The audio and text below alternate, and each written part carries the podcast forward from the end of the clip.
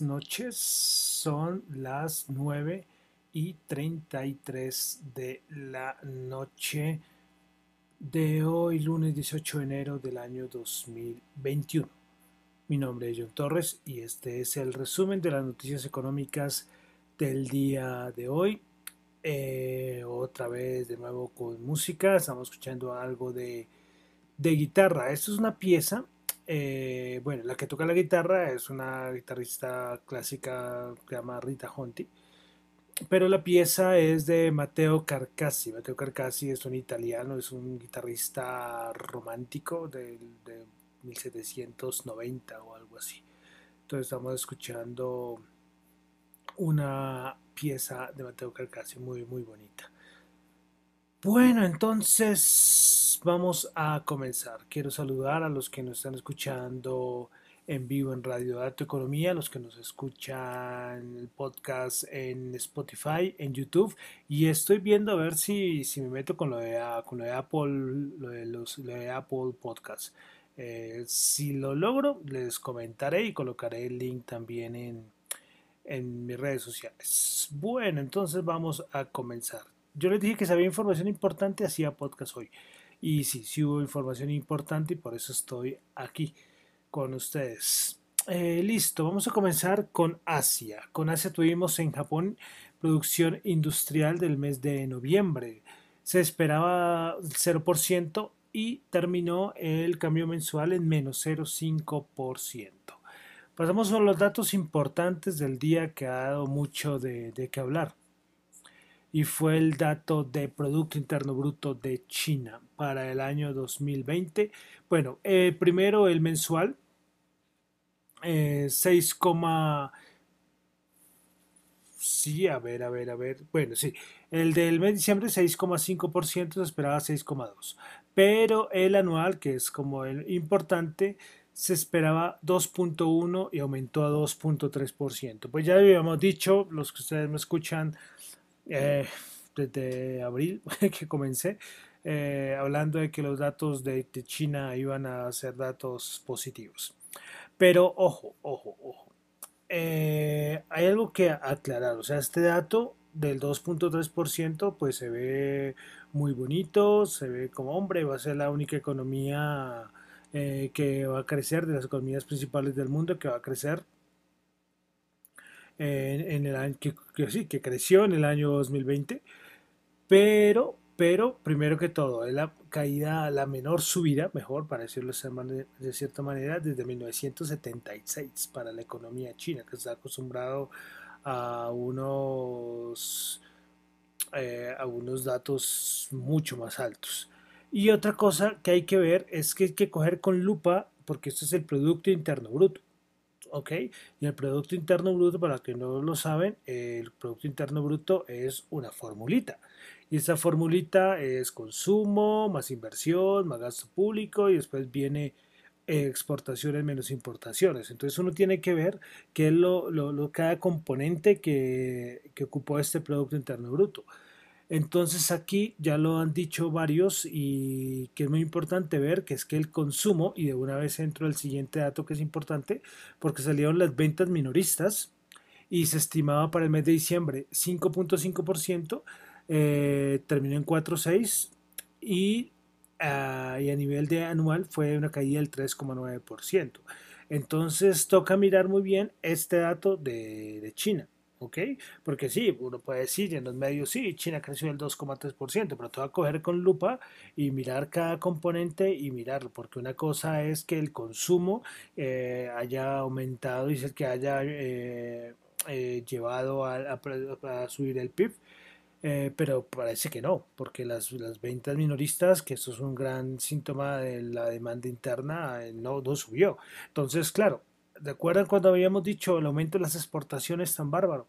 Entonces, oh, lo que está soportando esto es una balanza comercial positiva. Entonces hay que verlo con cuidado, ¿eh? hay que ver y analizar muy bien este dato del Producto Interno Bruto de China. Que sí, hombre, que si cogemos y miramos, hombre, es la gran potencia que, creció a pesar de todo lo que pasó el año 2020.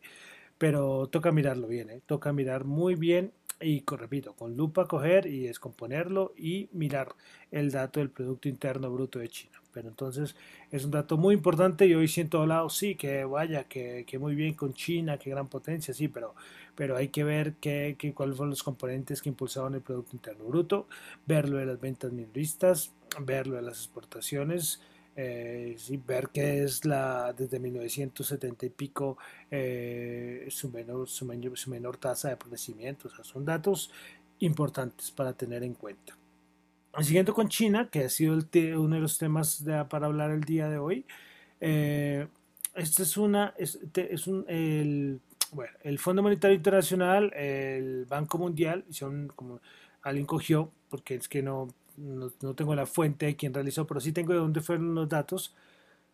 Y lo que hicieron fue, eh, eran como las, las, estimaciones antes de la pandemia y después de la, de la pandemia a nivel de, de, crecimiento. Entonces es algo, algo muy curioso y es que las estimaciones antes de la pandemia eran menores a las estimaciones después de la, de la pandemia sí es, eh, es, algo, es algo curioso. Y lo toman como el Producto Interno Bruto del resto del mundo, qué porcentaje tiene China. Entonces, eh, una idea, al, 2000, al 2019 se, se, hablaba que el Producto Interno Bruto eh, para el 2021, más o menos, como les digo, antes de la pandemia, estaba alrededor del 14%. ¿Sí? Ok, o menos, menos, como el 13,9%, pero ahora, después de la pandemia, aumentan y sube como al, al 14 y pico. Entonces, eh, en ese sentido, sí aparece que está, queda, que la, economía que va a quedar mejor condiciones para los siguientes años va a ser China. Entonces ya cuando todo el mundo dice que la siguiente potencia mundial en 10 años va a ser China, es porque todo parece que va a llevar para eso. Pero bueno, veremos a, ver qué pasa acá. Ya no sabe eh, tantas sorpresas que, que nos ha dado la vida los últimos meses. Entonces veremos. Pero sí, gran protagonista del día, China. Veremos a ver qué pasará con, la, con el gran monstruo que es, que es China, una cosa impresionante. Aparte de, de todo eso que pasó, ¿no? Porque siempre he dicho que, que a mí hay muchas cosas que, que verdad me generan muchas dudas. Sí, ya va, se va a completar un año de toda esta locura. Eh, o no se ha completado nada, se completó ya un año. Ya hace un año estábamos con los primeros casos en, en China y todo esto pero que haya sucedido tantas cosas y uno ver que la economía china, de cierta manera, la que mejor, o no la economía china, sino que el país entre los que ha estado mejor preparados, bueno, ya lo he repetido muchas veces, no quiero ser repetitivo en esto. Listo, entonces dejamos Asia, pasamos a Europa. Tuvimos eh, dato de inflación en Italia. Bueno, en Italia no le he seguido el hilo, se me pasó. Eh, es que tenía que ver el hilo de lo que ha pasado, las votaciones, los debates que hay con Conte y todo el lío político que hay en Italia. Pero bueno, pasamos a los datos de inflación en Italia, mes de diciembre menos 0,2 y el anual menos 0,2%. Eh, Reuters sacó una encuesta donde muestra que la economía de la zona euro crecerá 0,6%. La anterior estimación había sido 1,1%. Eh, bueno, a ver una cosita, listo.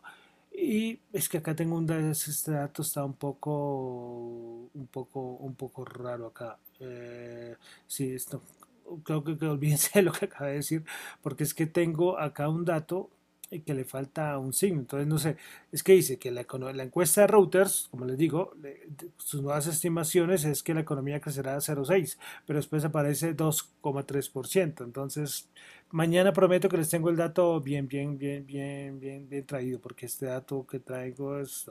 Lo único que sí vale decir es que muchas eh, banca de inversión y muchos analistas están diciendo que la economía europea sabe tener una caída otra vez tremenda por todo lo que está pasando, por todo lo que ha vivido Europa desde noviembre. Entonces, esto va a ser de, mucho cuidado. Y por eso las estimaciones de esta encuesta, que todos son a la baja, para resumirlo de alguna manera, es porque se, ve, se ve, se ve. Es que de verdad es, es, impresionante lo, que, lo que está afectando a Europa todo esto de los confinamientos, todo lo que está, lo que está pasando. Todas las estimaciones a la baja. Y por último, en Europa, es que eh, con todo lo del Brexit ya empiezan a, escucharse algunas historias y es que, por ejemplo, los minoristas, eh, la parte de las confecciones y de la moda en Londres, eh, pues ahora tienen que reexportar sus productos a Estados Unidos. Y esto que, pero Estados Unidos no, a la Unión Europea, perdón. Entonces, ¿qué, qué conlleva esto? Que tienen que pagar un arancel promedio del 12% sobre el precio de venta final de los productos. Entonces, eh, sí, o sea, eso, es una cosa, la, la, subida de precios y esto va a llevar a que sean cosas poco competitivas a nivel de precios. Es que esto del Brexit, como yo les dije, esto para, para el Reino Unido se le juntó todo también, todo eso la pandemia ahora con el Brexit, difícil, muy difícil. Listo. Bueno, pasamos a Estados Unidos. Hoy, día de Martin Luther King, entonces pocas cosas, pero pocas cosas de hoy, porque es que eh, eh, hay, hechos importantes la semana, y es que uno de los más importantes es que se posiciona Joe Biden como presidente de los Estados Unidos el día miércoles. Eh, la, será la posesión más vigilada de la historia de los Estados Unidos que porque hay amenazas, hay un montón de cosas, por todo lo que pasó en el Capitolio, pues pues ahí ah, va a haber espectáculo, va a haber espectáculo. Pero eh, mañana eh, Yellen, Yellen, que la, nombraremos mucho este año, los siguientes años, Yellen ahora será la encargada del, Tesoro de Estados Unidos, ya Munishin pasará a la historia, eh, ya ni Larry Kudlow, ni Munishin, ni todos estos que repetimos durante todo el 2020, no, ahora vienen nuevos personajes. Y una de ellas es Yellen, y que mañana pues tendrá que estar en audiencia de presentarse ante el Senado de los Estados Unidos. Pero hay rumores de que es que Yellen dice que no quiere un dólar débil, que quiere tasas bajas, pero no quiere un dólar débil y que la recuperación se va a basar en tasas de tipo de cambio pues de cierta manera bajas, una cosa un poco eh, bueno, veremos a ver qué dice. Eso será muy importante porque una recuperación económica con tasas bajas, eh, dólar débil, eh, pues no sé cómo van a ser. sí, porque solamente el hecho de que vayan a imprimir, esto, esto lo que hace es ir en contra del, dólar a, a corto plazo. Pero bueno, estaremos pendientes de lo que diga Yellen, Yellen, Yellen. Listo, bueno, pasamos a Colombia. Eh, tuvimos el indicador de seguimiento a la economía entre enero y noviembre del 2020. En noviembre de 2020 el indicador de seguimiento de la economía en su serie original tuvo una variación anual de menos 3 para el, para el año corrido, de enero a noviembre, la variación anual fue de menos 7,2% en relación con el mismo periodo del 2019. Para decir que este menos 3,3 pues es un dato, pues sigue siendo negativo, pero es el mejor desde, desde comenzó la pandemia cuando comenzó la pandemia se bajó a menos 4 y bueno, ya tuvimos menos 20, menos 16 y este menos 3 es bastante positivo. En febrero, antes de comenzar todos los confinamientos, estaba en 4,8 positivo. Entonces es algo de cierta manera, pues, pues, hombre, bueno, bueno, pero veremos a ver qué pasa porque recuerden, estamos encerrados otra vez y otra vez lo mismo, el caos y la crisis y que esto a tocar esos temas de verdad. Sea, ya son testigos que me, me dan muy fuertes porque hay muchos negocios, la gente diciendo, hombre, déjenos trabajar. Hay unas escenas que uno ve, que yo sé que aquí no hablo de política, pero me encantaría. Pero, pero no, no lo voy a hacer. Pero sí unas cosas que de verdad me, me afectan, me afectan.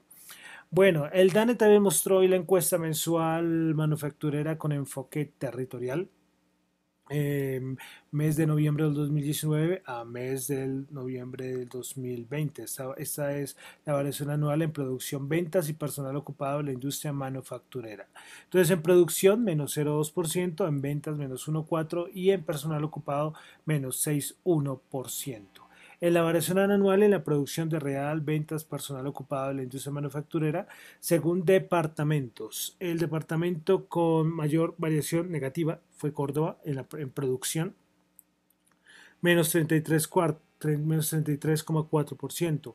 La mayor variación positiva fue Boyacá en producción con 9,5%. A nivel de ventas, La mayor variación negativa la tuvo Córdoba con menos 23,5 y la mayor variación positiva la tuvo en ventas Boyacá con 10,6. En personal ocupado, la mayor eh, variación, a ver, que es que acá, bueno, sí, es que, es que está, por ejemplo, Bogotá con menos 10,1 en personal ocupado. Eh, también está por ahí Antioquia con menos 6,7. Bueno, el DANE también mostró la variación anual, eh, la encuesta mensual de comercio, la variación anual de las ventas reales y el personal ocupado, noviembre de 2019, noviembre de 2020. A nivel de ventas, 4,1% positivo, pero en personal ocupado menos 6,5%. También tuvimos la encuesta mensual de servicios, eh, que es la variación anual de los ingresos nominales y del personal ocupado total según el subsector de servicios. Vamos a hablar primero de los ingresos nominales. Eh, la actividad de centro de call center fue de 26% arriba, eh, positivo, perdón. Correo y mensajería, servicios de mensajería 12,3%. Las más afectadas, pues fue producción de películas cinematográficas y programas de televisión, menos 83,6%, una barbaridad. Actividades de edición, menos 34,3%. A nivel de personal ocupado, la mayor variación positiva la tuvo también call center, menos 2, menos 22, perdón, Dios santo. La mayor variación positiva la tuvo call center con, en personal ocupado con 22%. Ahora sí. Y seguido después por salud humana y privada. Salud humana privada con 2,5%. Y a nivel de cambio negativo, la mayor variación, o las dos mayores variaciones, vuelve a repetir, pues actividad de edición con menos 13,9%. Ah, bueno, también restaurantes catering y Barings, me pasaba esta, que fue pues, una caída tremenda en personal ocupado, una caída de 19%. Y producción de películas cinematográficas y programas de televisión con una caída de menos 45%. O sea, datos escalofriantes, ¿no? Y este sector también, ¿no? El de, el de restaurantes eh, ah, bueno, vale decir que se me, se, me, se me, escapaba acá y es que también la caída fue menos 14,3 en ingresos nominales en el sector de restaurantes, catering y bares, un sector muy, pero muy golpeado. Listo, bueno, sigamos en Colombia. Y tuvimos articas cosas de Colombia, por eso es que sí hacer el podcast. Es que también el Banco de la República eh, mostró los resultados de la primera encuesta mensual de expectativas de analistas económicos del 2021. Pues bueno, los analistas consultados esperan que la inflación cierre en 2021 en 2,69%. Esto es menor a, lo que se proyectaba el mes pasado cuando esperaban 2,73%. Bueno, respecto a la tasa representativa del mercado, el dólar, que los analistas esperan que se ubique en 3.435 en 2021 21. Esto también es menor a lo que se esperaba en diciembre del 2020 cuando lo colocaban en 3.480 pesos. Respecto a la decisión de tasas de interés, eh, los analistas esperan que la Junta Directiva del Banco de la República mantenga sus tasas de interés en el 1.75 en la reunión del mes de enero. Y finalmente, en la encuesta mm, mensual de expectativas, de expectativas de analistas económicos, pues esperan, eh, los analistas consultados esperan un crecimiento de la economía colombiana del 4,5% para 2021. Listo, entonces yo creo que vamos a pasar a los mercados de una vez. Ustedes saben que cuando no hay bolsa de valores de Colombia, cuando no hay Wall Street, eh, le doy un repasito a, le damos un repasito a Europa, porque Europa la tenemos bien olvidado, como he dicho, me encantaría, pero se me, uy no, se, se vuelve un, un, lío total, ¿eh? porque, porque es que, imagínense eso, sería un montón. Pero bueno, aprovechemos que hoy no hay Wall Street. Bueno, entonces el IBEX 35 hoy subió 0,2%. El DAX alemán hoy subió el 0,4%. El FTC de Londres bajó el menos 0,2%, el CAC francés subió el 0,1% y el Eurostock 50 subió el 0%. Bueno, eh, pasamos ahora sí a la Bolsa de Colombia, el Colca subió 2 puntos, 0,1%, 1454, principales ganadoras, el Cóndor En la Bolsa de Valores de Colombia 4,2%, con concreto 2% y Grupo Aval 1,8%. Preparas perdedoras Enca menos 4,3%, Bogotá menos 2,4% y Mineros menos 2,1%. El petróleo WTI 52.1 subió 0,1. El Brent 54.7 bajó 0,1. El oro 1866 subió 9 dólares la onza. Bitcoin 36.289 subió 450. Eh, vamos a mirarlo en cuanto está en este momento. En este momento ya está en 36.820. Ha subido casi 600 dólares de las últimas cuatro horas. Eh, y bueno, y para finalizar, tasa representativa del mercado 3.466, pues hoy por ser en Estados Unidos no cambió. Bueno, entonces con eso terminamos por el día de hoy, el resumen de las noticias económicas. Recuerden que esto no es para nada ninguna recomendación de inversiones, son solamente análisis y opiniones personales. Mi nombre es John Torres, me encuentran en Twitter en la cuenta arroba John Chu y en la cuenta de arroba Dato Economía. Muchísimas gracias.